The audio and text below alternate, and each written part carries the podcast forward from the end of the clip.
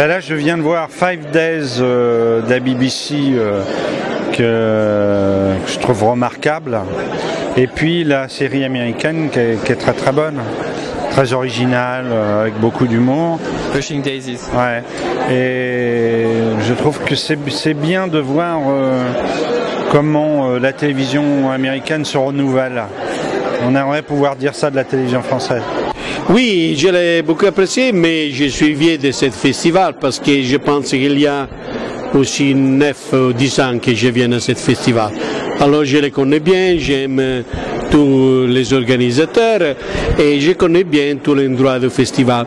Et où il y a toujours une très bonne sélection de fiction, alors on peut voir les mieux euh, produits de la fiction européenne ici, même s'il y a beaucoup de Français et des produits français.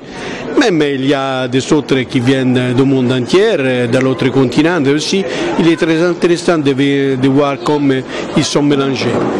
Hier, on a vu vraiment deux fictions euh, hallucinantes euh, anglaises. Il y avait Stuart. Je pense qu'il a vraiment plu à beaucoup, beaucoup de monde. Pour, euh, déjà, c'était vraiment inattendu. on était vraiment toujours dans l'émotion on était euh, sans, euh, sans concession, enfin il n'y avait pas de gueule de, langue de bois, c'était vraiment. Il y avait des gueules de bois mais pas de langue de bois.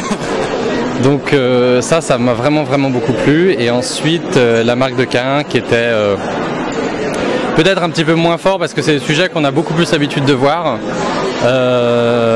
Stuart, c'est voilà la première biographie d'un SDF, c'était assez étonnant. Et puis euh, voilà, donc la marque de Cain, j'ai beaucoup aimé le traitement qui était quand même. Euh, euh, on, avait ce côté quand même un petit peu, un petit peu polar.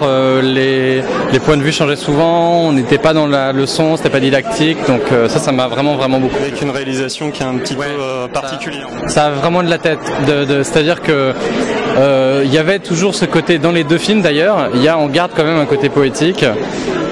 c'est pas que dramatique ou que comique parce que des films sur les SDF, enfin une époque formidable par exemple, c'était un bon film, c'était une comédie, c'était un très bon film et tout ça. Mais euh, voilà, on n'avait pas ce traitement un petit peu, euh, voilà, euh, toujours un petit peu anglais finalement, où ils arrivent à mêler les deux styles.